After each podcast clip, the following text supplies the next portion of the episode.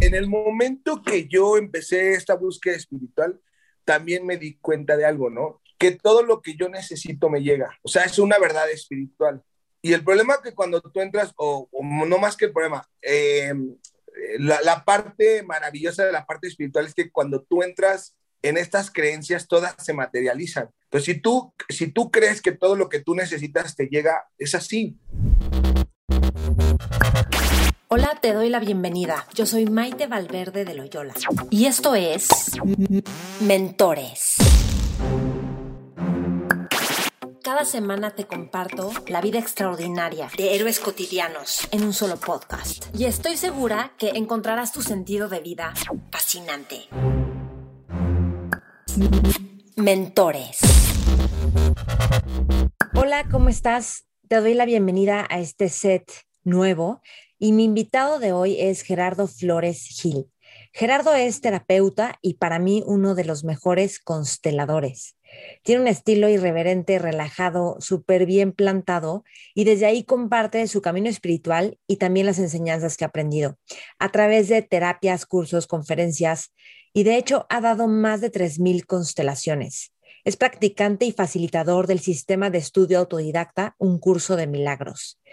En esta entrevista nos cuenta cómo salió del alcoholismo y la depresión, cómo entender nuestros grandes problemas, pérdidas o tragedias desde la mirada espiritual y del amor, la verdadera forma de rezar, cómo co-crear algo y cómo suceden los milagros y qué se necesita para que sucedan. Espero que disfrutes esta entrevista como yo la disfruté, que te abra el corazón y nuevas perspectivas. Me encantará saber qué es lo que más te sirve, qué es lo que más te gusta. Así que taguéame como Mentores con Maite, también Maite Valverde de Loyola, Sonoro Podcast y Gerardo está en Instagram como Gerardo Constelaciones. Gracias por escuchar, gracias por compartir y si quieres recibir toda la información de mentores, manda un correo a info arroba mentoresconmaite.com. Por cierto, si quieres recibir toda la información de los mentores, escríbeme un correo a info arroba Gracias por escuchar, gracias por compartir y espero tus comentarios. Disfruta la entrevista. Mentores. Gerardo, bienvenido a Mentores, qué gusto. Qué gusto que me hayas invitado. Saludos a toda la comunidad. Un, un, honor y un placer estar aquí contigo. No, pues para mí también. Y este, realmente eres un gran terapeuta. Yo te conocí haciendo una constelación para mí y pude ver tu nivel de entrega, de compromiso y de pasión al llevar a cabo una constelación. No conmigo, con cada persona que le tocó constelar un domingo todo el día. Y fue pues muy sanador. Ahorita vamos a hablar de las constelaciones, pero me gustaría empezar preguntándote, entonces, ¿cómo tú entras a este camino espiritual? Porque empezaste a tener problemas de alcohol y venías de una familia donde había temas de alcohol, ¿no? Cuéntame un poquito más cómo es. Sí, mira, fíjate que es muy importante entender que todo buscador o todo sanador, pues está buscando respuestas a sus propias heridas. Em, yo llevo desempeñándome eh, en el ámbito espiritual, terapéutico, eh, ya varios años y siempre eh, desde pequeño, al vivir situaciones en casa, me preguntaba o le preguntaba al universo o a Dios, a la energía, el porqué de estas situaciones, o sea, por qué vivir cierto tipo de situaciones en la familia donde yo no entendía, no comprendía y donde para mí era difícil integrar los comportamientos, las acciones, eh, no entendía muchas cosas. Entonces, la verdad es que quería muchas respuestas y debido a todas estas situaciones a, temprana edad, eh, pues yo viví, mi, papá este, tiene la enfermedad del alcoholismo y mi mamá es depresiva. Entonces, esta combinación, eh, pues fue bastante, eh, en un inicio a, corta edad, difícil de, enfrentar. Y pues obviamente, no, sé si, no sé si el común denominador, pero Considero que en la adolescencia todos eh, eh, generamos un rechazo hacia nuestros padres e iniciamos una búsqueda de identidad que normalmente se convierte pues en, buscar en lugares incluso hasta equivocados que después te sirven de herramientas en el caso terapéutico, ¿no? Entonces, eh, pues yo a, temprana edad, digamos a los 17 más o menos, 17 años, empecé a fumar y a tomar. Y el alcohol se convirtió rápidamente para mí en un problema. Obviamente yo no sabía, no tenía el conocimiento de que yo quería huir de lo que yo estaba viviendo, que no sabía cómo enfrentarlo, que para mí las emociones me rebasaban, que yo quería eh, transformar mi vida, pero no sabía ni cómo ni con quién, no tenía herramientas, no tenía conocimiento. Simplemente eh, no me gustaba la vida que vivía. Dejé de estudiar, eh, me metía constantemente en problemas, en conflictos. yo era como la oveja negra de la familia y pues a esa edad yo creo que nadie le apostaba a mi vida, ni yo mismo, yo creo, ¿no? Porque no sabía cómo, cómo enfrentarla. Entonces, ¿De qué, estabas este, huyendo? Y lo digo porque ¿cuántas, ¿cuántas personas no hay con una mamá depresiva y un papá alcohólico? es como así la mezcla perfecta, ¿no? O muy común. ¿Y cuántas personas no están huyendo de su vida y cuántas personas no saben ni cómo ayudarse y sí quieren un camino? Claro. Sí, bueno, o sea, yo quiero huir de todo eso, de la dinámica eh, familiar, eh, obviamente tú sabes o sea, lo que conlleva esta parte del, tomar, eh, obviamente agresividad, ¿no? Problemas en casa, eh, falta de amor, falta de autoestima, porque hay muchas consecuencias detrás del alcoholismo y de la depresión, ¿no? Y, entonces esto me llevó a mí una búsqueda, pero primero fue una búsqueda dolorosa porque yo comencé a, repetir los patrones de mis padres, o sea, yo no sabía que al juzgarlos, eh, yo mismo iba a caer en la trampa de empezar a experimentar eso que yo tanto odiaba o tanto rechazaba de ellos.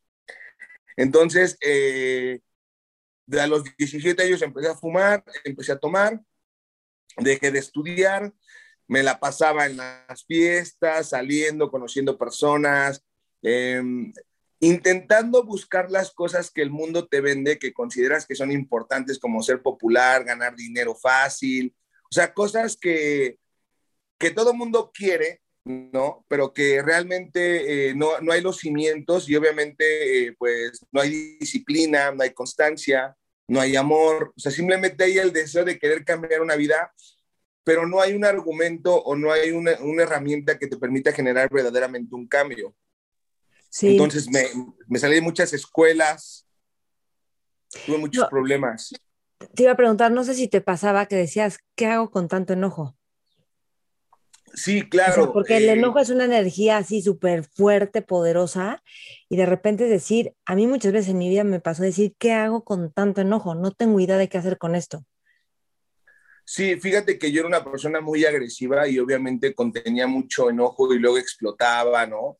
No sabía cómo canalizar mi ira, mi energía, em, constantemente me peleaba, era, del, era el típico que se bajaba este, del coche a pelearse. En, múltiples ocasiones me bajé, en dos o tres ocasiones me, encontré con alguien que me sacó una pistola, o sea, vivía situaciones al extremo, ¿sí? ¿Me entiendes? O sea, me metía constantemente en conflictos, tomaba, eh, destrocé varios coches, o sea, tuve accidentes automovilísticos, o sea, tuve varias como llamadas de atención del universo, varias señales, pero yo no las veía, o sea, yo pensaba que eran sucesos y situaciones normales que me pasaban. O sea, a consecuencia de que pues, estaba cansado, de que había tomado de más, problemas con las novias, eh, ¿qué más te pudiera decir? Pues situaciones ya incluso vergonzosas a, través del alcohol, porque pues a mí me gusta mucho la música electrónica y pues este, yo, eh, mis fiestas duraban dos o tres días, ¿no?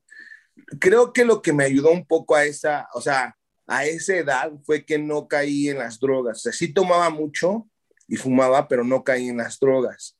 Que en realidad el alcohol pues es una droga, ¿no? O sea, o sea, genera una adicción. ¿Y qué pasó? O sea, a los 23 años, ¿qué pasó que, que dejaste de tomar? Bueno, fíjate que a esa edad, eh, yo considero que para que un ser humano tenga un cambio verdadero, tienen que pasar dos cosas, o sea, solamente dos cosas, ¿no? O alguien nace o alguien muere. Y me refiero con morir, puede ser una persona, puede ser una relación, o sea, puede tener un cambio drástico en su existencia que eso lo haga reaccionar. Normalmente eh, en un grupo de autoayuda le llaman tocar fondo.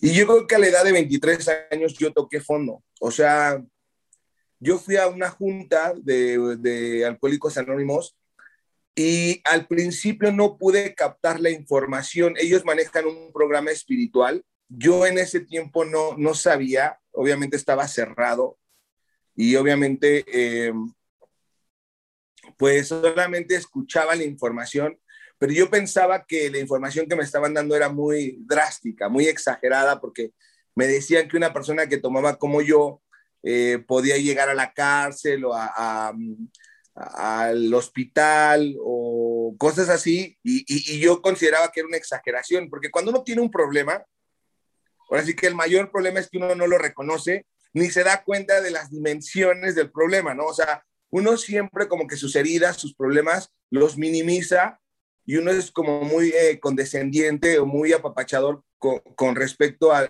las heridas que uno tiene, ¿sabes? O sea, como que es más fácil ver las heridas de alguien más que trabajar las suyas propias.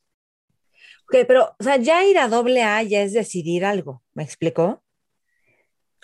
Sí, o sea, sí, o sea, iba, o sea, fui, pero fui realmente por querer, em, como tenía problemas con mi chica y con mis papás y como que fui como para, para que vieran que tenía disposición, pero realmente no tenía la intención ni de quedarme ni nada de eso. O sea, como, como de esas veces que pides ayuda, pero lo haces como para quedarte eh, tranquilo con tu conciencia, pero no estás entregado a lo, que, a lo que conlleva, ¿sabes? Sí, ¿y qué fue lo que te hizo decir, sí, ya dejo el alcohol y em, empezar una vida espiritual?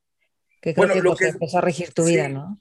Sí, lo que sucede es que cuando yo fui a esa junta no me quedé y yo intenté hacerlo solo. Fíjate cómo, o sea, hoy, hoy que te lo cuento, ¿no? Me doy, ahora sí que eh, caigo en conciencia de que todo tiene una razón perfecta porque son enseñanzas espirituales. Yo lo intenté hacer solo.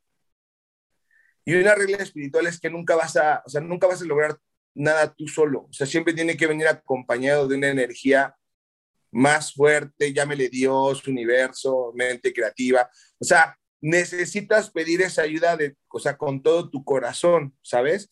Entonces, eh, yo lo intenté y más o menos pude dejar de beber como seis meses, pero después de ocho, de seis, ocho meses, salí una fiesta y volví a tomar.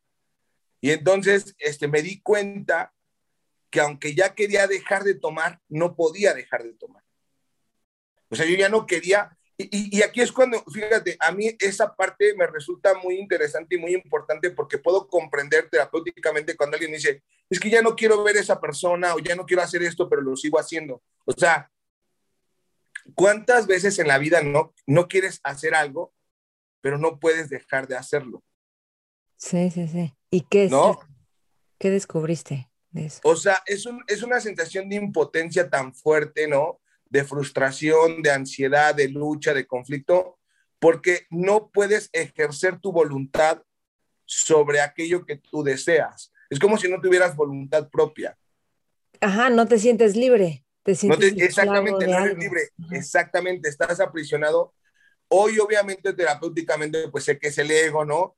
Este, en los grupos les llaman a veces defectos de carácter, pero, o sea, tu voluntad o tu, no, no tienes esa libertad de expresar y de hacer lo que tú quieres. O sea, como que tu inconsciente pesa tanto que no te permite, pues, este, liberarte de ello. Entonces, al yo darme cuenta de esto, inmediatamente regresé al grupo. Y entonces ahí fue cuando ya empecé, a la edad de 23 años, empecé este desarrollo y este crecimiento espiritual a través de los pasos, que digamos fue mi primer acercamiento a la parte espiritual, ¿no? Y ahí empecé un camino donde obviamente pues empecé a corregir todo lo que no había hecho, que fue meterme a estudiar, dejar de consumir, eh, me metí a hacer ejercicio, o sea, empecé a disciplinarme, empecé a amarme, o sea, ahí me enseñaron a amarme. ¿De qué te diste cuenta cuando empezaste a hacer todo esto? Bueno, en primer lugar me di cuenta de que, de que hay una fuerza que te cuida y que te ama y que te puede guiar, que consideras lo más importante que un ser humano debe contactar, ¿no? O sea, que si tú eres capaz de escuchar esas señales y de ser obediente por tu propio bien, ese universo te va, ese universo, ese Dios, ese poder superior, como le llamen, pues te va a guiar hacia un objetivo, hacia una mejor vida, porque imagínate, yo llegué de 23 años, no había acabado ni la prepa. Em, pues no, vivía con mis papás, eh, no era independiente, no tenía ningún futuro. O sea, si las personas, insisto, las personas que me conocieron en ese tiempo, pues no se pueden imaginar lo que hoy soy o lo que hoy he hecho, ¿me entiendes? Ahorita estamos hablando de la parte oscura o de la noche oscura de mi alma, estamos hablando casi de 18 años atrás. O sea, es, es una parte que normalmente, eh, pues considero que eso es lo que me ha servido para poder servir a otros seres humanos, ¿sabes? Porque conozco y comprendo la situación a fondo, porque lo he experimentado. Y esa fue la primera parte, o sea, no, no hemos tocado la parte de, de, la depresión, porque eso, fue, eso vino después. Ok. O sea, pero sí, sí, o sea, sí me di cuenta, sí aprendí que hay una energía que te quiere ayudar y que te quiere guiar y que si tú contactas con ella, pues todo se soluciona. ¿Cómo contactar con ella? Bueno, lo primero es que necesitas ser honesto. O sea, eh, esta energía pues sabe, te conoce, ¿no? Y, considero que, o sea, la primera defensa que nosotros tenemos contra esta energía es el orgullo, ¿sabes? O sea, el orgullo, la deshonestidad, la falta de humildad, eh, eh, el no ser, eh, o sea, ¿cuántas veces, por ejemplo, tu vida no te gusta eh, y no lo reconoces? O sea, ¿cuántas veces este, no sabes, o sea, por ejemplo, no, no, sabes ni qué decidir en tu vida y no lo reconoces? O sea, ¿cuántas veces tienes miedo eh, o frustración, impotencia y no lo reconoces? O sea, es está como, como mal visto que tú aceptes lo que sientes, ¿sabes? A nivel social es como, como yo no puedo decir lo que siento y lo que pienso y lo que soy, porque tengo miedo al rechazo o al juicio que pudiera experimentar de los demás. O sea, como que, como que la sociedad o la vida juega un papel más importante que yo mismo en, en, en la toma de decisiones. Sí. Entonces, no, no sé si, este, no, no, sé si te ha pasado, si o sea, has conocido personas que, que de repente eh, como que nos ponemos un disfraz o una máscara ante la vida, pero nosotros estamos experimentando otra realidad. O sea, he conocido muchas personas, ¿no? Que, o sea, yo aprendía de todo esto de, de querer eh, mostrarle a los demás algo que no eres. Entonces, esa falsedad, tarde que temprano, o sea, se cae, ¿sabes? Todo el miedo que quieres encubrir, eh, todas las mentiras que no quieres ver, todo tu dolor, por ejemplo, pues todo eso eh, construye un, un, armazón, una personalidad que no eres tú. Entonces, necesitas no reconocer que necesitas ayuda, pero que sobre todo estás dispuesto a sanar esas heridas y que ese camino se te va este, a, mostrar y contactar con todo el corazón, eh, querer transformar tu vida. O sea, es un acto, es el acto de amor más grande yo considero. Porque todo el mundo quiere cambiar a los demás, pero nadie se quiere cambiar a sí mismo, nadie quiere trabajar en uno. Sí. Ok. Entonces, después viene una depresión, o sea, dejas el alcohol, empiezas a entrar a doble A y luego te da una depresión.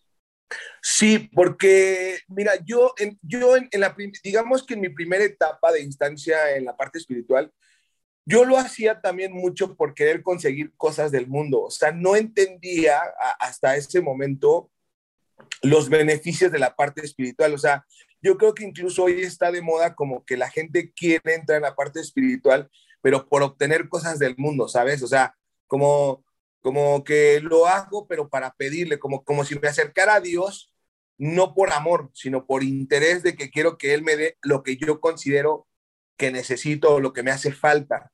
Entonces, es muy duro que la vida te conceda cosas y que tú te des cuenta que ahí no está la felicidad, la paz, el amor y el bienestar. Porque la mente siempre nos engaña y obviamente pues yo tenía un cuerpo, o sea, hacía tres horas de ejercicio diario, hacía dieta, me iba muy bien, tenía buen coche, tenía buen salario. O sea, en una apariencia, si tuvieras ese Gerardo, pues dirías, este, no, pues maravilloso, o sea, todo está bien, ¿no? Pero hoy me doy cuenta que es mucho más importante conseguir y alcanzar un estado de paz, porque yo en ese momento no tenía paz, o sea, tenía un buen cuerpo, tenía un buen físico, este, me veía muy bien, comía sanamente, tenía buen, o sea, tenía buen salario, o sea, en apariencia estaba bien, pero en la parte interna, por ejemplo, no me había perdonado eh, muchas de las cosas que yo sentía culpa y vergüenza. O sea, aunque había trabajado en muchas cosas y había hecho actos de perdón o de reparación con mis padres, con mis hermanos, con mis exnovias, porque obviamente así lo planteé el programa, no había hecho una reparación profunda conmigo, con Gerardo. Entonces, digamos que me sentía como como que había alcanzado ciertas metas del mundo, pero no las metas que yo necesitaba o mi espíritu, mi alma, ¿sabes?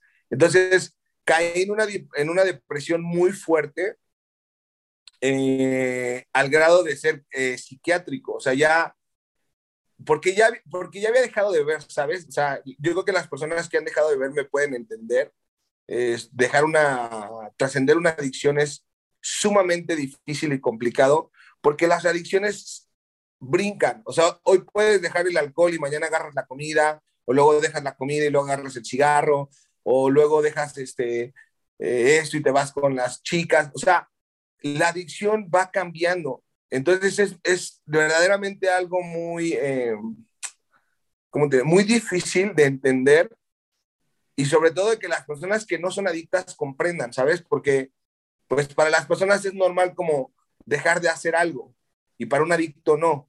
Entonces ahí, ahí hay una, como una diferencia bastante significativa y que el amor que se necesita para trascender eso, pues tiene que venir de, de, algo más grande que tú. Entonces caí en una depresión muy fuerte y más o menos duré así como tres años. Dejé de trabajar, dejé de hacer ejercicio, no me interesaba nada. Creo que fue peor o sea, fue peor la parte depresiva que la parte del alcoholismo. Ok. En términos espirituales, ¿qué es una adicción? Y también en términos espirituales, ¿qué es la depresión? O sea, ¿qué es lo que uno tiene que trabajar? Ausencia de Dios, ausencia de amor. O sea, de amor genuino, porque, porque volvemos a lo mismo, ¿no? Es que eh, el, el, el, término de amor está como muy prostituido, ¿no? O sea, por ejemplo, eh, pensamos que es amor cuando exigimos algo, pensamos que es amor cuando nos sacrificamos, pensamos que es amor cuando necesitamos, o sea, pensamos que es amor cuando, eh, cuando estoy al pendiente y me hago cargo de cosas que tú necesitas, como cuando me responsabilizo de otro ser humano. Eh, pensamos que es amor manipular o culpar o chantajear, ¿no? Así como yo hice esto por ti, como echar en cara cosas que haces por... O sea, yo tenía mucha confusión con respecto al término de amor y, y, yo caí en cuenta que, o sea, hacía muchas cosas. Por ejemplo, insisto, terminé la carrera, pero lo hice para darle gusto a mi papá. O sea, no, no, no, fue, para, no fue para mí, fue para que mi papá se sintiera orgulloso de mí. Eh, no sé, eh, era una persona... Déjame decirte algo. Es que estaba pensando que como que viviste los dos roles de tu papá, el alcoholismo de tu papá y luego la depresión de tu mamá. Y creo que no es que estemos condenados a que es que vas a repetirlo, sino que vas a entenderlo si lo juzgas. Yo hace poquito me vi súper juiciosa criticando a un familiar de que se hacía víctima y corte a, un día después me pasó una situación en la que me sentí súper víctima, con una impotencia que me eché a llorar y dije, esto es ser víctima y que nadie te dé el espacio para para sacarlo. A lo mejor lo estoy dramatizando mucho, pero dije, y esto es como se sintió este familiar. Por supuesto. Así tal cual, y yo no dándole espacio y como queriendo que, que cambie su actitud en ese momento, ¿no? O sea, son enseñanzas así, son nuestros espejos. Claro, no, o sea, te digo, hoy yo sé perfectamente que yo trascendí ese tema del alcoholismo y de la depresión porque necesitaba comprender a mis papás. Porque cómo, o sea, ¿cómo le explicas a un niño, no? que no está su mamá porque su mamá está encerrada en un cuarto dormida. O sea, para un niño es, o sea, no me quiere, no me ama, no tiene tiempo, no le importo. O sea, y el niño necesita, eh, o sea, necesita las respuestas, ¿no? Y entonces cuando yo estoy Para un niño la atención es amor. E, exactamente. Si atención, lo amas. Si no le das atención, él piensa que no lo amas. Exactamente. Así tal cual lo está diciendo. Entonces, imagínate, el niño no se sentía amado. Entonces, el adulto tuvo que experimentar lo que vivieron sus padres para poder comprenderlos y entenderlos y amarlos. para poder generar ese vínculo nuevamente. Entonces, eh, cuando yo comprendo esta parte de la depresión, porque es algo más fuerte incluso, porque no hay una sustancia, o sea, tú dejas de segregar eh, pues felicidad, serotonina, ¿no?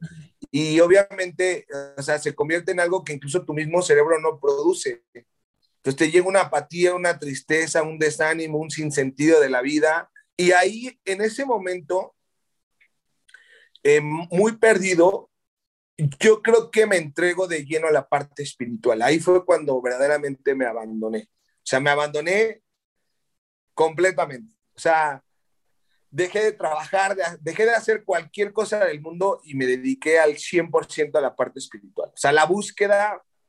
A ver, pero ¿cómo fue? Entonces, tres años de depresión y de repente dices, me, me entrego a la parte espiritual. ¿Ahí entraste con un curso de milagros o fue de otra forma? yo empecé esta búsqueda, o sea, empecé esta búsqueda y obviamente eh, empecé, ya sabes, desde la Biblia, eh, los católicos, los cristianos, este, centros budistas, ayurvedas, eh, o sea, empecé a buscar por todos lados. O sea, vi, hace cuenta, la vida de los apóstoles, de las personas más importantes de Gandhi, de Napoleón, de San Francisco de Asís. O sea, me chuté todo lo habido y por haber la parte espiritual. O sea, cursos, eh, ¿Y qué buscabas ahí? ¿Y qué buscabas ahí? respuestas. Quería, o sea, quería encontrar el camino que conduce al sendero de Dios, a conectarme directamente. Me empecé a dar cuenta que, eh, eh, o sea, aunque todas dicen lo mismo y todas llevan al mismo lugar, hay grandes contradicciones dentro de las enseñanzas. O sea, eh, digamos supuestamente es como ahorrarte el camino, pero considero que muchas de las religiones te ponen más trabas. ¿Sabes? O sea, se convierte en algo más difícil que el propósito original. Mm. Entonces, en esta búsqueda... Ya con nuestros patrones tenemos, ¿no? Ya tenemos la con él.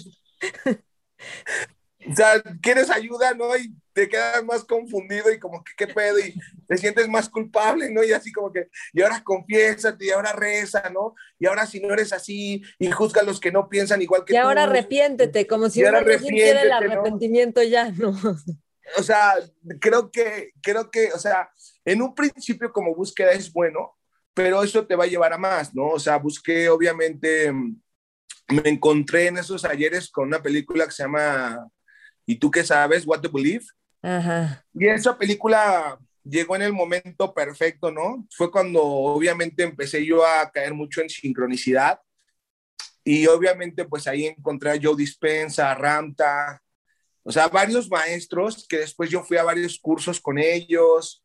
Eh, me encontré eh, con, con muchas técnicas, con las constelaciones familiares, eh, con la psicología sistémica, me encontré con qué más estuve muy metido, pues con, no sé, con Teta Healing, con muchas herramientas, con las herramientas que todo el mundo conoce.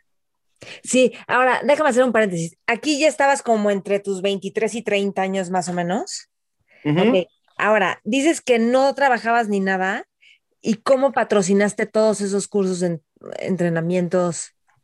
Y lo digo porque te voy a decir algo, hay algo que pasa mucho con la gente que cuando de repente hace un cambio a la vida espiritual, entras como en una crisis de la vida que llevabas y que creías que era, y de repente económicamente puede ser como un vacío de decir, ¿y ahora qué voy a hacer? ¿Y ¿Dónde quiero dedicar mi energía?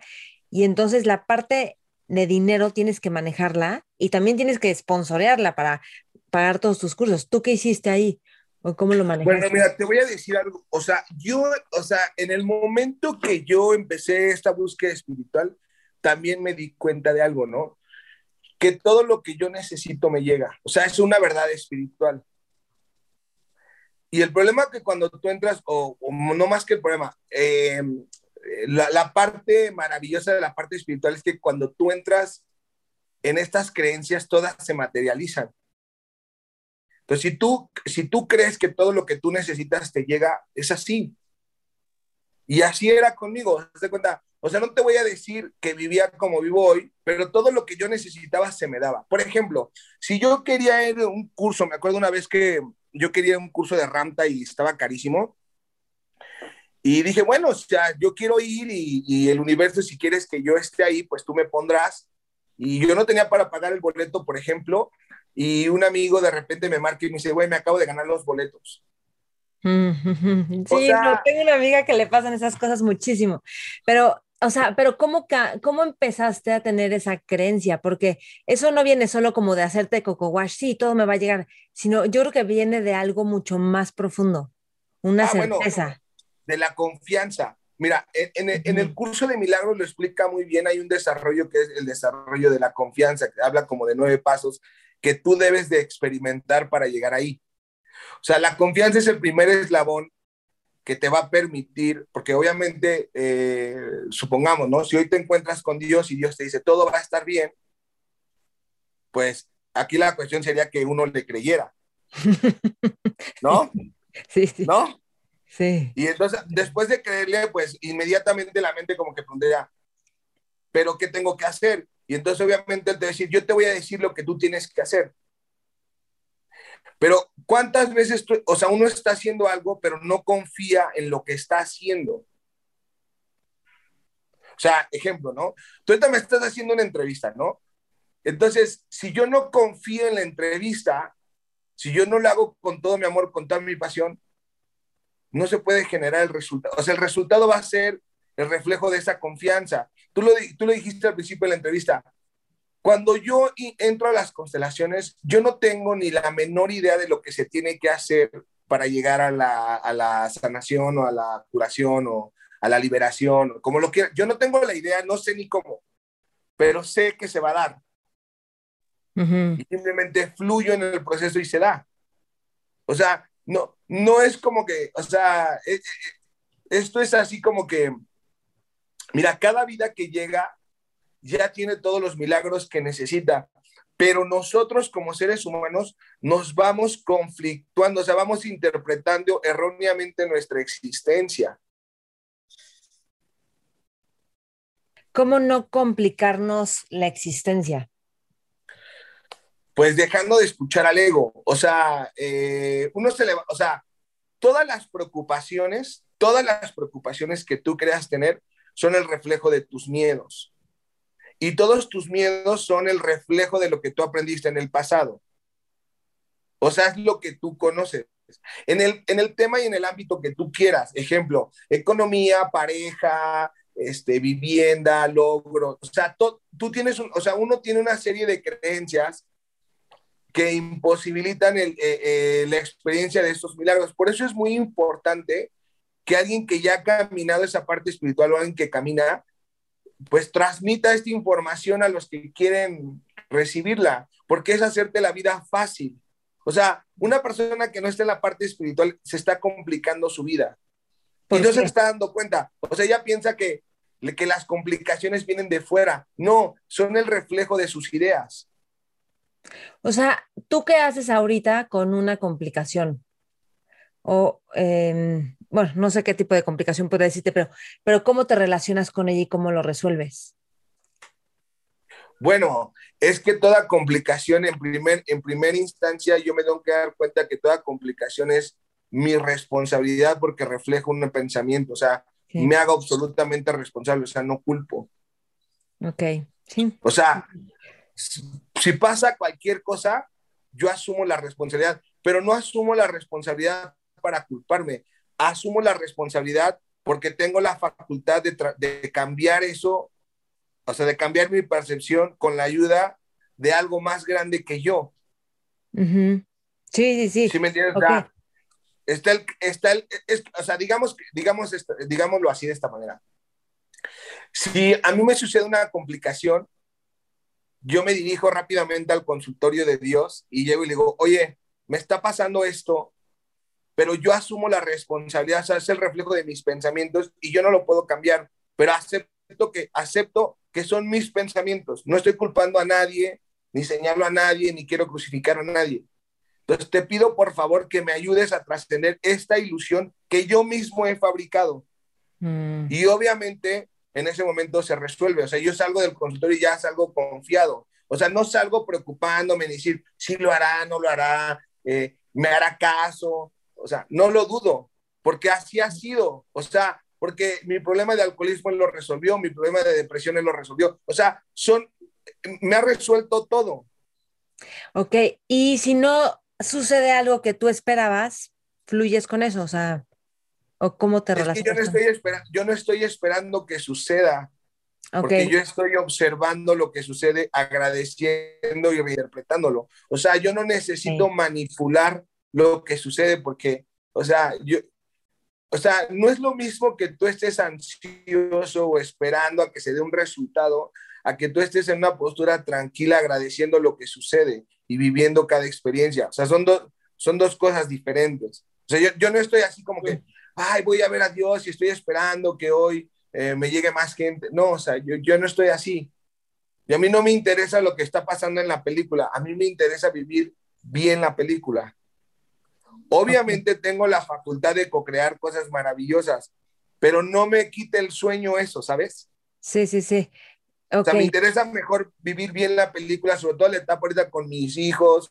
Em, o sea, me estoy dando cuenta que los tesoros de la vida no están donde nos han dicho.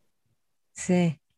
Es que aparte, o sea, los milagros que esperamos, porque si tú esperas un milagro de, ay, que esto se, que este milagro suceda, eso no va a ser un milagro. O sea, yo, hay cosas que a lo mejor hay mil, cosas milagrosas como la transformación de tu vida, pero también hay cosas milagrosas bien simples, como que llega un colibrí y ya sentiste que eso es así como te iluminó el día, o que hay sincronía en la vida como que justo claro. vas viendo en un día, así tan simple como que justo ibas pasando y pasó el pan y tú, tú querías un pan, o sea, esas simplezas.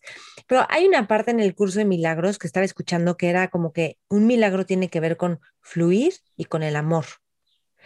Sí, confiar, confiar obviamente, fluir, no, no hacer planes, porque, a ver, o sea, hay una, hay una trampa muy grande, ¿no? Por ejemplo, cuando, cuando uno dice, ¿cuánto quieres? Y tú le pones una cantidad o le pones un límite, ¿qué tal que el universo quiere darte mil veces más eso? O sea... ¿Cómo planear y ponerte metas? Porque creo que las metas funcionan. O sea, pues me quiero hacer una casa y tienes que ponerte una meta. Es que, eh, eh, ok, bueno, pero es que, bueno, yo lo hago de la siguiente manera. A ver, a ver. Las cosas que yo quisiera experimentar, yo hago una lista, ¿no? Yo hago una lista, por una casa, ¿no?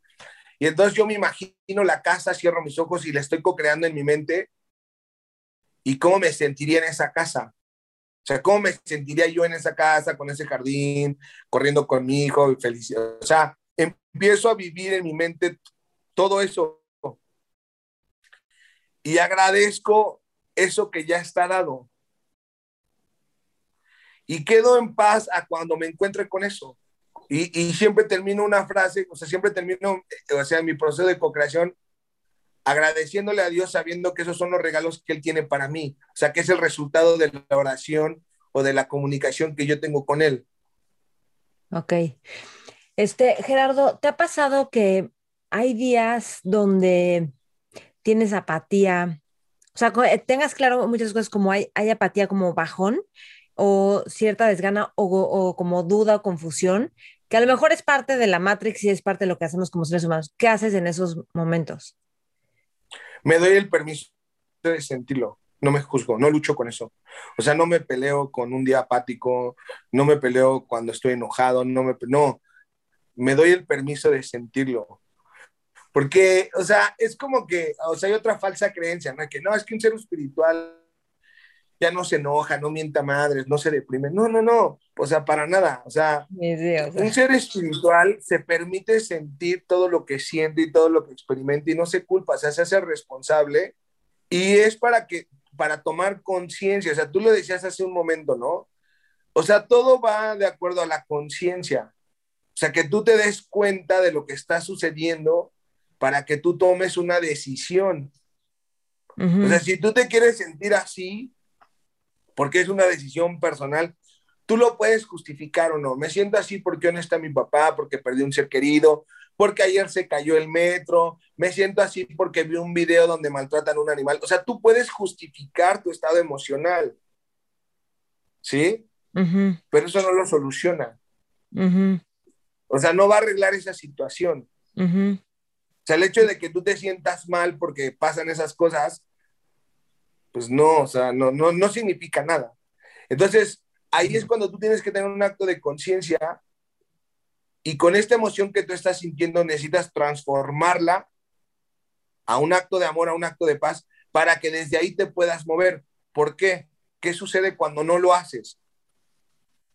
Si tú de repente estás viendo, no sé, las noticias y ves lo del metro, ves cualquier cosa y te enojas o te molestas o te entristeces, el, el minuto consecuente o el futuro inmediato va a ser desde esa emoción. Entonces te vas a desquitar o vas a, vas a estar en conflicto con los seres que tú más amas por cosas que ellos no hicieron. O sea, ellos no van a entender que tú estás enojado o triste porque te pasó eso en el trabajo, porque viste. O sea, ellos no van a entender eso. Ellos solamente van a observar la, la reacción emocional que tú tienes. Sí. O si no hay una actitud de resignación como de, de queja con la vida, como de que la vida es injusta. Bueno, claro, porque obviamente uno, o sea, uno de los, de los factores importantes a considerar es que cuando tú no te quieres hacer responsable, te la vas a pasar culpando. O sea, es que es más fácil que yo culpe a mi mala suerte, a que las cosas no se me dan, a que tuve una infancia desastrosa. O sea, mira, yo, yo escucho a mis pacientes, ¿no? Pero yo, o sea, todos hemos tenido una experiencia y no se trata de, decir cuál es peor o mejor, no, no es eso, sino que simplemente es el libro que te tocó y es a lo que tienes que trascender, así de sencillo. Te tocó una, una carrera de 10 kilómetros, pues es la que tienes que correr. Oye, a mí me tocó una de 5, pues es la que tienes que correr. O sea, las experiencias que tú tienes en tu, con las que te encuentras son las necesarias para tu, desarrollo. Sí, sí, sí. Dime Gerardo, tú como o sea, ¿qué, hábitos tienes diarios para cultivar la espiritualidad? O sea, ¿rezas diario o qué tipo de lecturas haces? Bueno, yo practico actualmente un curso de milagros y mis hábitos son obviamente las lecciones del curso, hacer oración, meditación. ¿Cómo, ¿cómo em, haces oración? En, en, el, en el curso de milagros ahí viene un apartado muy específico de cómo se debe orar porque eso es otro de los aspectos, o sea, la oración es la herramienta más poderosa que tenemos, pero es la herramienta que menos sabemos utilizar correctamente. Por ejemplo, ¿no? Normalmente cuando una persona ora, hace, lo hace para pedir algo. Y obviamente, pues eso nunca va a funcionar. O sea, si tú estás, oye, pero ¿por qué yo le oro y oro diario a Dios y le pido y le pido y le pido y él nunca me contesta? porque Dios no conoce eso. O sea, em, imagínate que donde no hay carencia, tú vienes a pedir. O sea, no se puede porque pedir es carencia. Entonces, más bien, eh, tú tienes que reconocer que has olvidado el potencial y el amor que tienes. O sea, me he dejado de sentir amoroso, me he dejado de sentir a salvo, me he dejado de sentir tranquilo. O sea, yo tengo que em, recordar todos los dones espirituales que Dios me ha dado. O sea, la paz, la alegría, la abundancia, la fe, la confianza, el júbilo, la indefensión, ¿no? Entonces, esa es una práctica que te va a servir para ti y que te va a hacer sentir muy bien. Y entonces tu vida, ¿no? O sea, porque ¿qué beneficio? Por ejemplo, a mí me, me preguntan, oye, pero ¿qué beneficio tiene esto? Pues que se resuelve tu vida. O sea, tú quieres resolver tu vida, haz oración, haz meditación, eh, co-crea y deja de darle poder y valor a la ilusión. Porque las personas creen que si cambian la ilusión va a cambiar su vida, o sea, lo quieren hacer al revés. Y entonces es un desgaste muy fuerte porque te cambias de trabajo, pide, o sea, imagínate hacer un cambio donde no es el cambio. Entonces, mm. hasta que las personas no se den cuenta que es en la parte espiritual, te digo, afortunadamente a mí me llegó a los 23 años y vivo hoy los beneficios de eso que se cultivó. O sea, hoy ya la experiencia que yo vivo es totalmente diferente, pues con hijos, casado, ¿no? Eh, en familia, que no quiere decir que no tenga lecciones, o sea, claro que tengo lecciones, Sí, Gerardo, ¿te dio miedo tener hijos antes de tener hijos como de repente? Muchísimo, muchísimo, muchísimo porque, porque tú vas viviendo cosas, ¿no? Y vas intentando que como sentirte bien, ¿no? O sea, entonces, imagínate el primer proceso de aprender a sentirme bien conmigo mismo. Imagínate que, imagínate que tú, o sea, es que es chistoso esto, ¿no? Primero no sabes estar contigo mismo y tienes que aprender a estar contigo mismo. Y luego cuando ya aprendiste a estar contigo mismo, viene la otra etapa que es aprender a estar con los demás como estás contigo mismo. Entonces es medio, o sea, vas cambiando todo el tiempo. Tener un hijo es una experiencia maravillosa siempre y cuando lo vivas con conciencia, al igual que tu vida. O sea, la vida es maravillosa si la vives con conciencia. Si la vives con inconsciencia va a ser muy dolorosa, muy trágica, porque, porque no vas a poder comprender las situaciones, no vas a disfrutarlas, las vas a sufrir. O sea, no es lo mismo que tú sepas que todo lo que tu hijo necesita ya te lo dio Dios, a que tú digas, me tengo que esforzar todos los días para conseguir, para darle a mi hijo y yo me sacrifico. O sea, son dos conversaciones totalmente diferentes.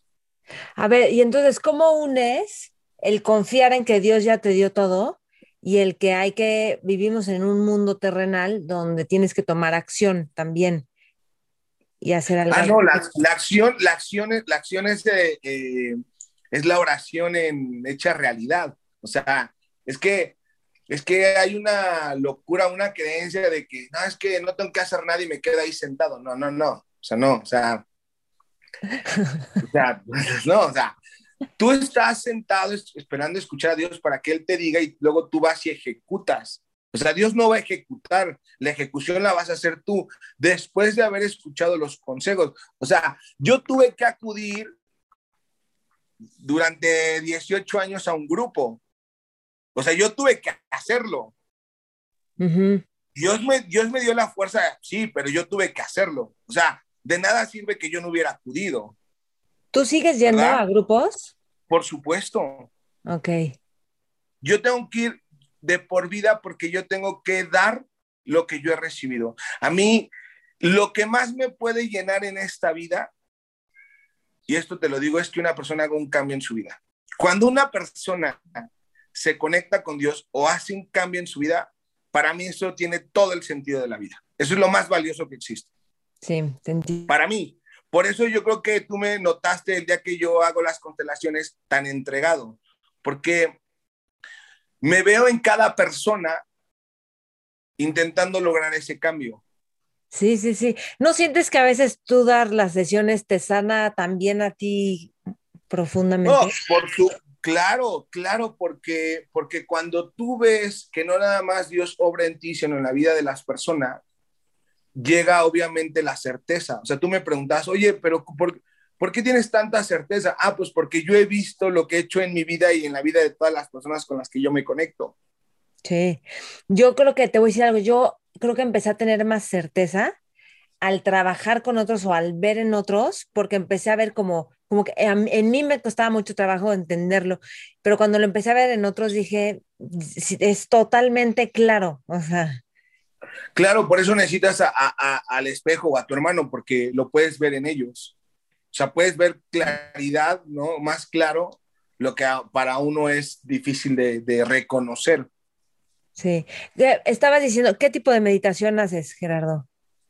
Pues hago de, ah, hago de múltiples meditaciones, o sea, hago este, contemplativa, hago guiadas, hago a veces, este, por ejemplo, hago de Joe Dispensa, hago de Susana Majul, hago de Ramta, eh, a veces cierro los ojos, o sea, no, no. otra de las cosas que es muy importante, que considero que es un error que cometemos constantemente, es como, o sea, uno tiene que fluir. ¿Por qué te digo esto? Porque las meditaciones que le llegaron a Gerardo no necesariamente son las meditaciones que necesita aquel que esté escuchando el podcast. O sea, ¿Qué te quiero decir con esto? Que Dios nos conoce. Es como, es como si hay, imagínate que hay, no sé, 30 frutas. Y, y tú me preguntas, oye, ¿qué fruta es la correcta? Y yo digo, bueno, para Gerardo tal vez está, no sé, la fresa, el melón, pero cada uno de nosotros tiene que ir experimentando qué es aquello que te conecta. Por ejemplo, eh, a mí me conecta mucho la música. A veces solamente pongo música. O sea, te mm. tienes que ir, el, el chiste es irte conociendo, porque no te conoces. No sabes qué te gusta, no sabes qué te enfada, no sabes qué te, ni siquiera sabes qué es lo que más te conviene. Entonces te tienes que ir conociendo. ¿Cómo, cómo empezar a, a, quererte a ti mismo o a conocerte? ¿Qué dirías? Pues yo diría que empezaras a, a, a preguntarte qué es lo que sientes hoy, qué sientes en tu interior, qué te duele, qué te da tristeza, o sea, que tuvieras el valor de mirar, porque o sea, el acto de amor comienza cuando te ves, tú decías, ¿no? Es que los niños chiquitos necesitan atención. Yo creo que hoy en el mundo no nos, no nos ponemos atención. Por eso estamos buscando en una relación lo que nosotros no nos damos. Entonces sería como ponerte atención. O sea, atención a eh, qué me duele, ¿no? ¿Qué me entristece? ¿Qué no he podido superar? Eh, ¿Cómo ando con mi pasado? Eh, cómo vivo mi presente. O sea, empezarte a hacer preguntas y sobre todo estar abierto y receptivo a la información que te llega, porque la información que te llega son las respuestas a tus más grandes inquietudes, pero a veces las pasamos por alto. O sea, eh, ¿qué, qué te trato de decir? Por ejemplo, si pones un podcast de conocimiento y pones un podcast de chismes, pues a la gente le gusta, o sea, el inconsciente colectivo se inclina más a lo, a lo que no, a lo que no te engrandece. Actualmente estamos haciendo un cambio, ¿no? Porque cada vez somos más personas las que queremos estar despiertas. Pero sí implica que te ames. Siempre en una familia va a haber uno que empieza a cambiar todos los patrones. Mm, sí, sí. Este, hay una definición de, lo que pasa es que a veces queremos como que ver los resultados rápidamente y siempre se ven a la larga. O sea, cuando vuelves atrás y ves, hace 10 años que pasó esto y luego pasa, pasa lo que, o sea, como que sí pasa lo que esperábamos, me explicó, cuando estás haciendo un trabajo profundo. Y la, la definición del, del tiempo de la Asociación de Físicos Americanos es aquello que impide que suceda todo de golpe. Es genial, ¿a poco no? Claro, porque esa definición, esa definición me conectó con la paciencia, porque yo decía, es que cómo cultivar la paciencia. Y cuando me dieron esa definición dije, wow, me encanta. Sí, o sea, tú, tú siembras algo hoy en la tierra y no sale de mañana, ¿verdad? O sea, todo tiene un proceso. Ahora, ¿cómo vives ese proceso? Por eso la paciencia es el arte de estar en paz. O sea, que tú puedas contemplar y vivir ese, e, ese, ese recorrido o esa instancia de tiempo en armonía. O sea, no estás desesperado. Sí. Voy a, voy a exponerme un poquito porque creo que eso tiene valor. Y hace poco en una sesión tú y yo platicábamos porque yo hablaba del tema de pareja. Yo he sido alguien que casi nunca en mi vida he tenido, o sea, en mi tiempo de vida he tenido muy pocos momentos una pareja. Y entonces luego este, me ha pasado que a lo mejor me enamoro de alguien que esa persona no quiere lo mismo y que hay una sensación de desamor, ¿no? Y entonces tú me decías algo así como que eso que yo quiero sentir con la persona, que eso lo empezara yo a sentir por mí misma y que es una falta de Dios. O sea, es como esperar que alguien, que claro, me suena súper lógico, yo hasta se lo diría a alguien, pero como que en ese momento lo puede ver súper claro para mí.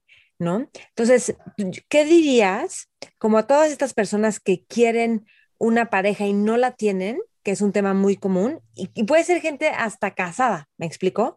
Que ni siquiera sabe si, o sea, o ni siquiera sabe con quién está. Y la otra es, ¿qué pasa con personas como yo, que casi siempre, o sea, no tenemos una pareja? Y la verdad, yo sé por qué no, porque prefiero no tener una pareja, no tener una pareja auténtica, me explicó, por sentirme acompañada. O sea, no voy a buscar a alguien nada más para que me acompañe y que todo el mundo vea que sí tengo una pareja. Pero tú qué dirías, Gerardo? Bueno, mira, cualquier cosa que uno quiera de este mundo, cualquier cosa, esa en realidad lo que quieres es a Dios, pero no lo quieres reconocer. O sea, en este mundo hemos tratado de, sustituir a Dios con todas las cosas de este mundo, dinero, un hijo, pareja, trabajo, lo que tú quieras. Ahora. Reconocimiento. Sí, ¿no?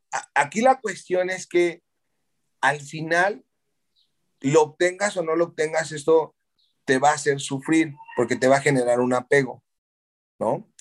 Ahora, primero entender esta parte, ¿no? Que en realidad lo que estás buscando, lo que está detrás es Dios, ¿no? Pero bueno, ahora, hemos de entender que los tiempos de Dios son perfectos. O sea, si tú me hubieras dicho, no, es que esos 18 años los desperdiciaste o estuviste, o, o sea, es que nuestra mente nos engaña tratándonos de hacer creer que necesitamos cierta cosa cuando no, no lo necesitamos, porque si lo necesitaríamos ya estaría ahí. O sea, ¿cómo, yo no creo en que desperdiciamos el tiempo o que se nos fue el tiempo. Claro, o sea, me refiero a esta parte, o sea, ¿cómo, cómo, cómo le hago entender una mente que no necesita lo que cree necesitar? Sí, o sea, es en la mente, sí. sí. O sea, si yo, o sea, si yo creo, o sea, y, y, volvemos a lo mismo, ¿no? Porque la mente cree que si obtiene eso va a estar feliz o en paz o va a estar, y no es así. Es una falsa creencia. ¿Sí? Entonces yo tengo que darme cuenta de la falsa creencia que tengo con respecto a ese ídolo. ¿Verdad? Porque si yo ya empiezo a vivir como si yo ya tuviera esa pareja y esa, esa experiencia, entonces, tarde que temprano me he de encontrar con esa, con esa realidad. ¿Sí? Pero no lo estoy sufriendo. Sí, sí, sí. Porque si yo estoy ahorita ansioso, si yo estoy desesperado por conseguir ese trabajo, esa pareja, lo que tú quieras, lo que voy a buscar es alguien o algo con, con qué rellenar o con qué tapar esa emoción que no estoy sanando, solo la estoy anestesiando. ¿Sí me entiendes? O sea, eh, o sea, digo, no, es que ya no siento eso. Bueno, ya no lo sientes porque hoy tienes un sustituto a ese sentimiento, pero no lo sanaste. O sea, son dos cosas muy diferentes. O sea, no es lo mismo que tú atiendas una emoción y que tú te liberes de esa emoción a que tú vayas desesperado a, a, querer lograr lo que tu mente te está engañando y decir que necesitas para dejar de sentir eso. Son dos cosas, o sea, es lo que, él, es lo que el adicto le dice. O sea, el adicto cree que si va y consume la sustancia se le quita lo que está sintiendo. Lo mismo. Sí, sí, sí. ¿No? Pero no nos damos cuenta. Entonces, yo tengo que aprender a lidiar con estas emociones y sobre todo empezar a, observar mis pensamientos y mis creencias.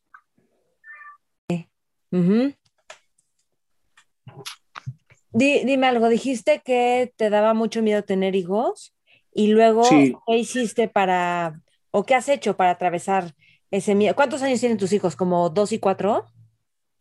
Ajá, tengo un, pequeño de dos años y una nena de 13 años. ¿A 13? ¿Ya 13? Ah, yo pensé que era más chiquita. Ay, qué rápido. Fíjate que, insisto, cuando tú te quieres curar de algo, y esto es muy importante lo que voy a decir, cuando tú te quieres curar de algo, puedes de escoger, me refiero, o sea, no, no sabes ni quién te va a sanar ni el tratamiento, que es lo que siempre nos equivocamos. O sea, eh, eh, llámese del tema que sea. Oye, yo quiero trascender este tema, dinero, pareja, hijos, el que sea. Lo primero que tienes que tener en tu cabeza es que tú no sabes ni quién va a ser el conducto para ayudarte, ni cómo va a ser el tratamiento. Porque si tú... Pero búscalo. sí, porque si tú pones tus ideas, van a fracasar. Mm. Ese es el primer, o sea, ese es el primer paso como para entender. Ahora, si yo te dijera que fue un trabajo conjunto de muchas personas para ayudarme a sanar, para yo poder experimentar esta paternidad, y que una de, mis mayores terapeutas o servidoras fue mi hija de 13 años, porque mi hija llegó primero, ¿no? Y obviamente este, e, con ella yo empecé a experimentar esta paternidad, ¿no? Que no, es biológica, pero fue de corazón a corazón. Y entonces es como que me metía como a ver como de qué se trataba eso, ¿no? Como que te metes a ver la película así de Polizonte y entonces me di cuenta que había un tesoro muy grande ahí que yo me estaba negando. Ella me preparó para la llegada de mi, de mi hijo Emanuel. ¿Qué aprendiste de tu hija de 13? Bueno, aprendí que normalmente nosotros nos cerramos al amor, que tenemos mucho miedo, que no nos permitimos vivir experiencias porque tenemos ciertas creencias, o sea, creencias de que es difícil, de que te vas a sacrificar, de que vas a perder algo. O sea, fíjate la, fíjate la creencia tan absurda, ¿no? Es, voy a perder, como en una relación, o, sea, la creencia de que cuando tú experimentas amor vas a perder algo, como si fuera un sacrificio. Decía, no es que voy a, voy a perder mi tiempo, voy a perder mi relación con Dios. Se rompió algo. Sí, ya se rompió. Mi hijo ya rompió algo. Algo se rompió. Se rompió una creencia. Eso fue lo que pasó. Sí. Se rompió una creencia. Ok. Y ese fue Manuel. ¿Ya ves? Sí. O sea, Emanuel rompió una creencia. ¿Qué dirías, Gerardo? Este, luego hay estos casos de familia que de repente, em, pues se muere alguien repentinamente a corta edad, puede ser un hijo o una mamá, y como que, que, es como que de repente pasa algo que no se esperaba, o sea, no es como que había una enfermedad o algo así. ¿Qué dirías? Como cuando alguien se muere repentinamente. Bueno, es que no hay... que... Es que no hay muertes repentinas, todo lo decides tú. Ok, te voy a decir algo. El caso de una... persona cercana, conocida mía, que se va a una cirugía ambulatoria, lo más X de 40 minutos te vas a tu casa y ya, se complicó y la persona esa noche se murió. Pues así lo decidió. ¿Ella lo decide o lo decide Dios? No, Dios no decide nada. ¿Y por qué lo pudo haber decidido ella? No lo sé. O sea, en el curso de milagros te dice, no hay o sea, es imposible que al Hijo de Dios le pase algo que él mismo no haya elegido. Yo no sé qué estaba viviendo esa amiga, yo no sé qué no, o sea, no sé qué está, no sé qué hay detrás. Es que necesitaríamos mirar qué hay detrás, ¿no? Cómo está viviendo, qué tan presionada está, cómo se siente. Wow, que eso es lo mismo para todo lo que nos pasa. Para todo. Para todo. O sea, tú dices, ¿iba a, hacer una, ¿va a hacer una operación de qué? De un tema en la matriz, porque creo que quería tener más hijos, sí. Era algo muy simple, pero era muy simple. Ya ves, ella quería tener más hijos. Tú sabes, fíjate, te voy a decir algo, una información que me está llegando ahorita. Los que tenemos vida, no le damos el valor a nuestra vida. O sea, tenemos una vida que no tenemos la conciencia del valor que tiene. Cuando tú te das cuenta, sabes o concientizas que tu vida es tan valiosa que la misma vida de tu madre estuvo en riesgo, entonces le tomas una apreciación muy diferente a tu vida. ¿Sí me entiendes? ¿Ella tuvo hijos? Sí, ya tenía dos. Ajá y quería tener otro hijo. Entiendo que sí, por eso la, cirugía. Y ya tenía dos. Y aceptaba nada más esos dos. O sea, tienes que empezar a investigar toda esa parte. Casualmente, em, em, nosotros, imagínate que la vida es de una forma y nosotros no aceptamos cómo es la vida queremos como que nosotros poner nuestras ideas. Y eso siempre conlleva cuando no, cuando no entendemos las señales, o sea, la, salud. O sea, hay muchas cosas que deberíamos de preguntar para poder saber o poder eh, cómo se sentía, cómo vivía con su pareja, muchas cosas.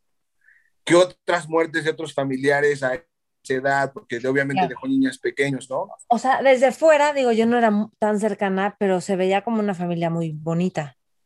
sí, pero insisto, pero acuérdate que, acuérdate que eh, nosotros estamos al servicio de la conciencia.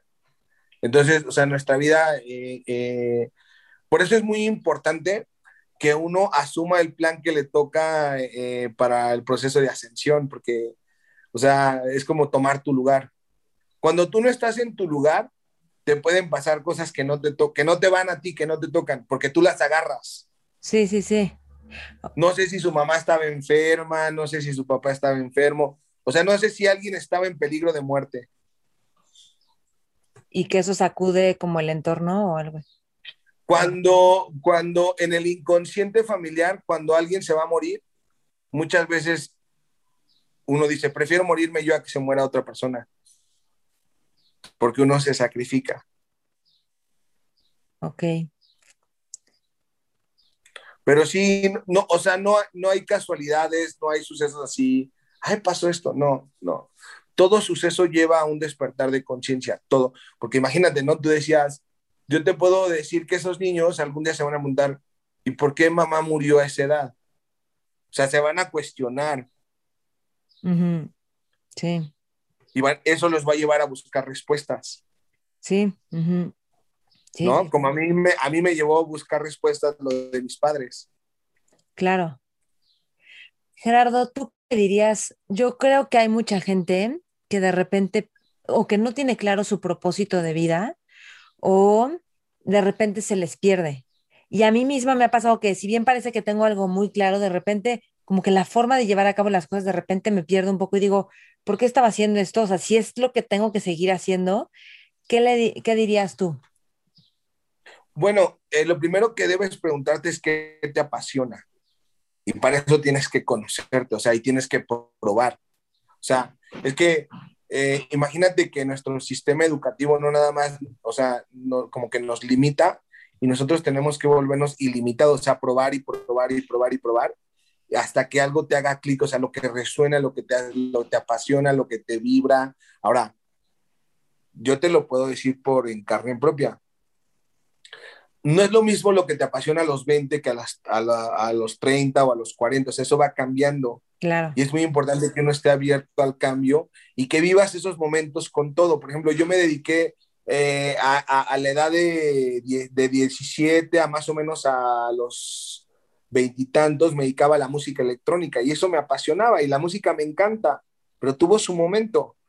Entonces, o sea, hay una película que me gusta mucho de Wendy Dyer que se llama El Cambio y que dice, lo que es bueno en la mañana no es bueno, o sea, en la noche es diferente. Y es así, o sea, es un cambio constante y tienes que irte conociendo y lo que te apasiona, lo que te vibra y apostar por eso. Porque, sí, porque, o sea, normalmente nos preocupamos a la hora de elegir nuestros talentos o nuestros dones y por la cuestión del dinero y entonces dejamos de hacer algo que nos guste. O sea, hay todo un conflicto y todo un tema ahí. ¿Qué es lo que alimenta, alimenta el, el alma? O sea, la, parte, la parte creativa. Sí. Y sobre todo, eh, o sea, trabajar mucho tu creatividad, que es uno de los aspectos que más nos cuesta. ¿Cómo, cómo dirías que hay que trabajar la creatividad? Pues imaginando, soñando, ¿no? Como eh, cultivando la parte del niño, escuchando al niño, ¿no? Eh, mucho como observar, ¿no? Escuchar, darte el permiso de sentir. ¿Qué, siento cuando hago esto? O sea, ¿qué, qué, qué, qué, qué se genera en mi interior? ¿Cómo es intuición, ¿no? Lo que te vibra. Sí, sí, sí. O sea, más o menos diría que esos son como los consejos, ¿no? O sea, y estar abierto al cambio. O sea, y estar abierto te pueden gustar muchas cosas. Déjame ir terminando, pero y quiero preguntarte sobre las constelaciones. ¿Dónde, o sea, cuéntanos un poquito del el poder de las constelaciones y qué es lo que sucede en una terapia de constelación.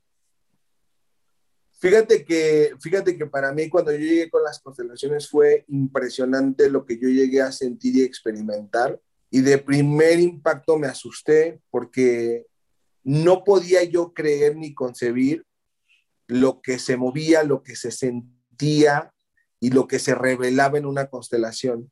Por eso yo siempre le digo a las personas que vayan y lo vivan, porque cuando uno lo cuenta, pues parece que es una mentira, O sea, pudiera, pues, pudiera, este... Pero, pero, vamos a poner temas que puedes constelar, desde enfermedades como patrón familiar, ¿no?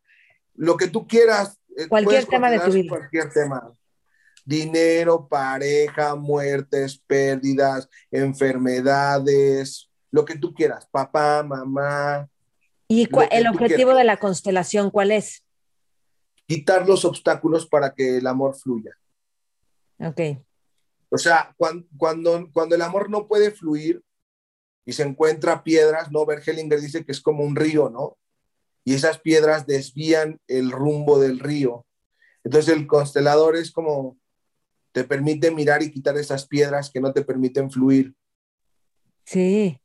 Te voy a decir algo. Yo cuando fui contigo, algo pasó, no sé si iba a ser mi cumpleaños o algo así, y yo dije que en, mi cumpleaños esa semana yo me daba para abajo, me empezaba a poner de malas o triste, y mi cumpleaños sí lo celebraba y me encantaba, pero toda esa semana anterior era como una depresión, como que lo empecé a notar. Y luego algo salió como de que yo decía, es que sí, en mi cumpleaños sí estoy feliz porque me siento princesa. Y me dijiste, ¿y por qué no te sientes princesa todo el año y solo en tu cumpleaños? Y luego, bueno, hicimos todo un trabajo, obviamente con la parte de mi mamá y todas las mujeres de, mi vida. Y después fue un, y que seas reina, no princesa. Hicimos un trabajo donde mi mamá me coronaba, ¿no? Y, fue increíble. No he vuelto a sentir esa depresión antes de mis cumpleaños y es así como que, ¡guau! La vida. Impresionante. Sí, porque, o sea, esta parte que tú dices, ah, ah, yo considero que muchas mujeres primero quieren ser princesas, ¿no? Y luego no quieren dar el salto de princesa reina. Y no era algo que yo ni consciente tenía. No lo tenía. Sí, no, Esto hace como siete años, yo creo. Sí, o sea, digo, es que no, es que no es algo que se tenga consciente, por eso, por eso la constelación es una herramienta muy poderosa. Aparte, yo tuve la oportunidad, fíjate, de formarme con los mejores consteladores del mundo y eso es algo que siempre agradezco, ¿no? que a mí me, mis maestros fueron eh, pues personas de todo el mundo. Eso me, me llena decirlo con orgullo, que, que, me formé con los mejores terapeutas a nivel mundial. Entonces, este... ¿Qué fuiste aprendiendo de ellos al, al, irte formando? Pues todo, ¿no? O sea, cada, cada, cada persona, cada terapeuta, cada constelador tiene sus herramientas, ¿sabes? Es como que, cuando, es como cuando tú vas con un terapeuta, ¿no?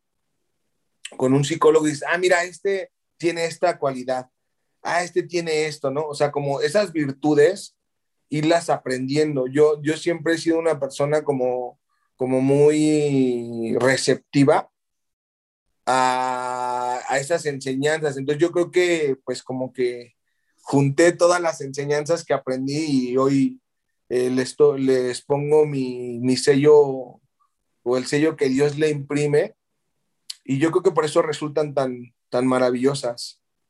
Eh, tengo como que la fortuna de ser, yo creo que de México, eh, una de las personas que más constelaciones desempeña y realmente eh, creo que la clave del éxito de las constelaciones que yo facilito es que dejo que el Espíritu Santo las, las lleve a cabo.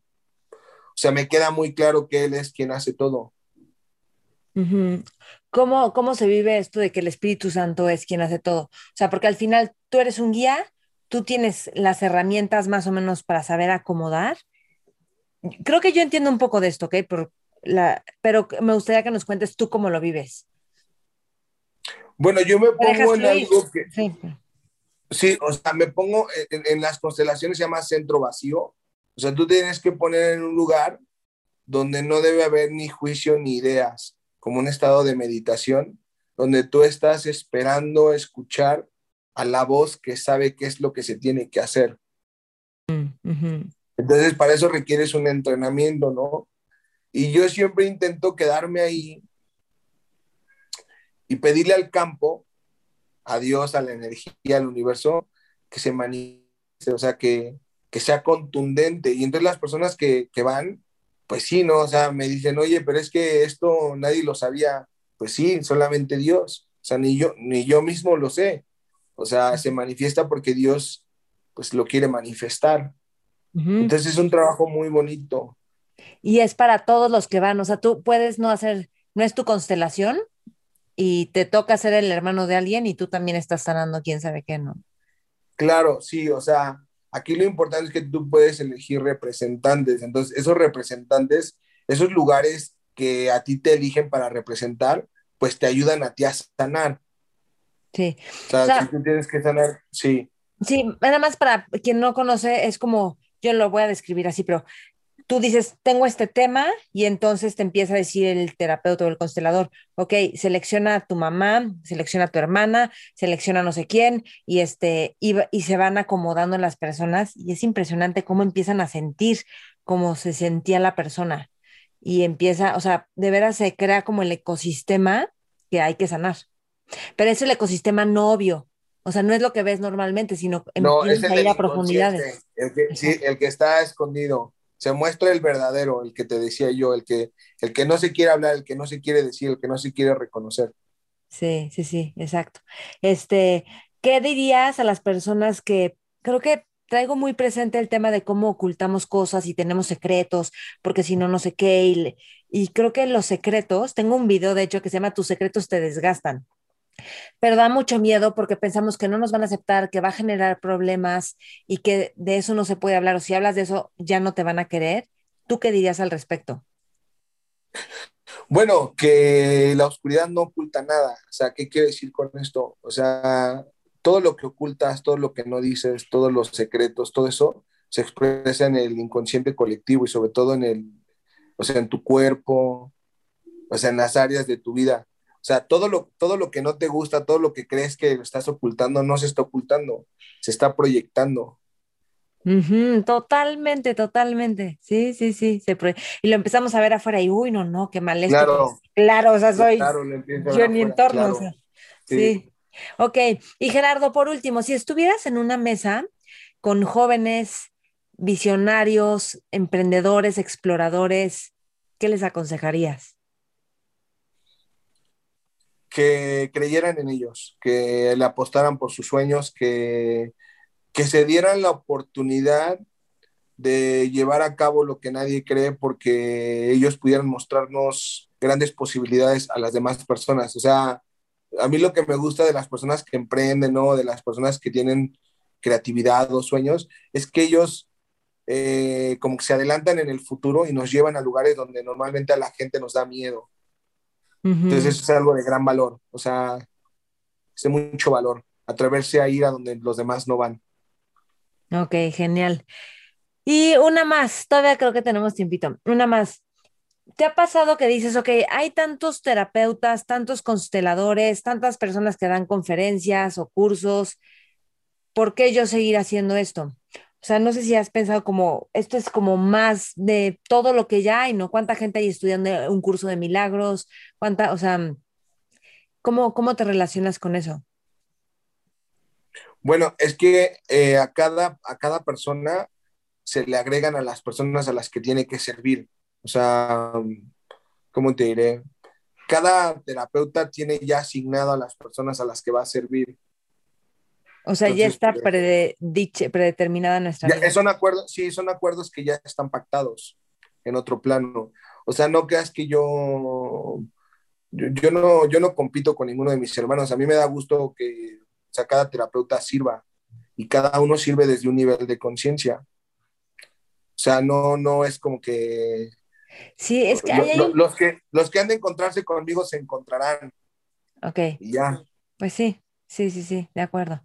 Ok, algo más que, bueno, por lo, último, lo último, si tuvieras que compartirnos una gran enseñanza de un curso de milagros, que la verdad es que es un curso o un libro que ha cambiado la vida de muchísima gente, porque, o sea, la gente lo dice, cambió mi vida el curso de milagros. ¿Cuál es una de las grandes enseñanzas?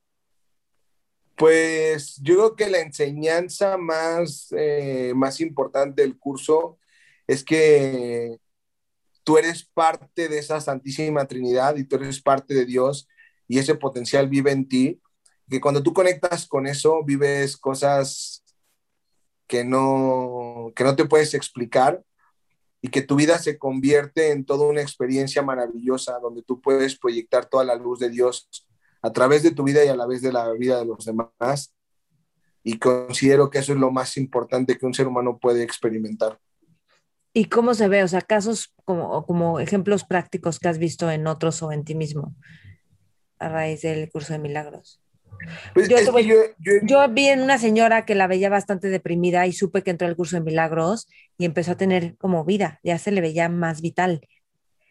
Yo, yo, yo he presenciado milagros de todo tipo, o sea, cosas que si las contara considero que serían no creíbles. A ver, ¿cómo qué?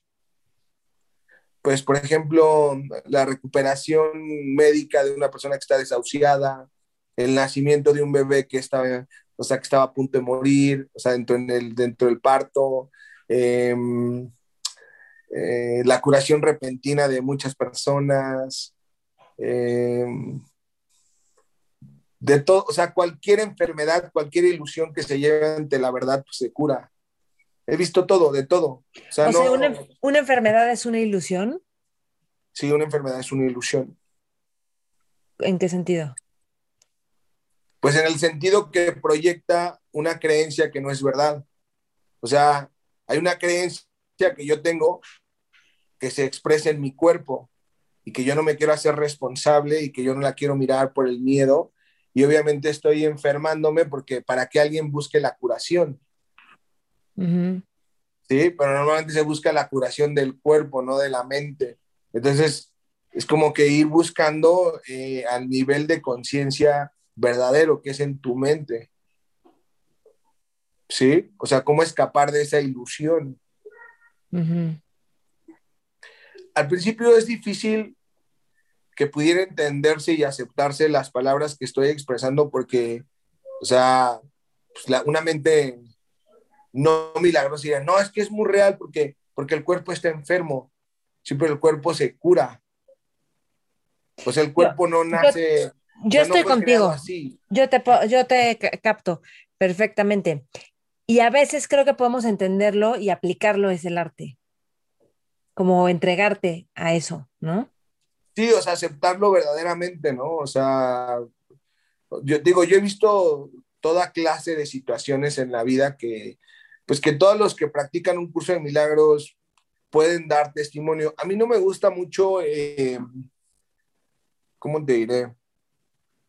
pues contarlos con el afán de atraer a la gente, porque considero que, se pierde el sentido, ¿no? En el aspecto de que lo mejor es que uno se dé esa oportunidad. O sea, yo, yo les dejaría a todas las personas que nos están escuchando eh, este mensaje, ¿no? ¿Cuál es el milagro que a mí me gustaría vivir?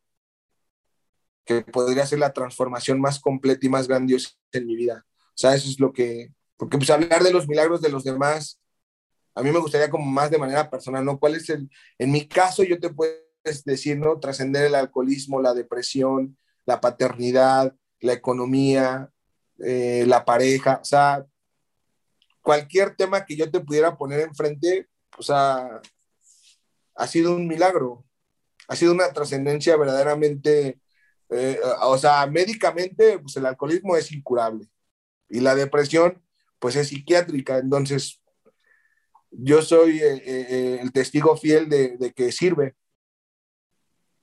Y todas las personas que han acudido conmigo creo que pueden dar testimonio de eso. Sí, oigan, pues algo más que quieras agregar, Gerardo. Pues muchas gracias por la invitación. Espero que esta información llegue a todas las personas que, deban de recibirlo y agradecer esta oportunidad, esta invitación, Maite. De verdad que Dios bendiga esta labor que haces y que este proyecto siga creciendo como todo lo que tú haces. Ay, gracias. Bueno, donde, para que sepan, Gerardo pues hace constelaciones, hace sesiones de un curso de milagro, da terapia. ¿Dónde te podemos encontrar, Gerardo? En Facebook estoy como terapia psicológica y constelaciones familiares. Eh, tengo mi canal de YouTube como Gerardo Flores Gil y ahí me pueden, también en Instagram estoy como terapia psicológica y constelaciones familiares. Ok, perfecto. Muy bien. Pues Gerardo, un gusto. Voy a poner acá abajo tu información y gracias por este tiempo y por compartirnos todo esto. Gracias a ti. Muchas bendiciones a todos.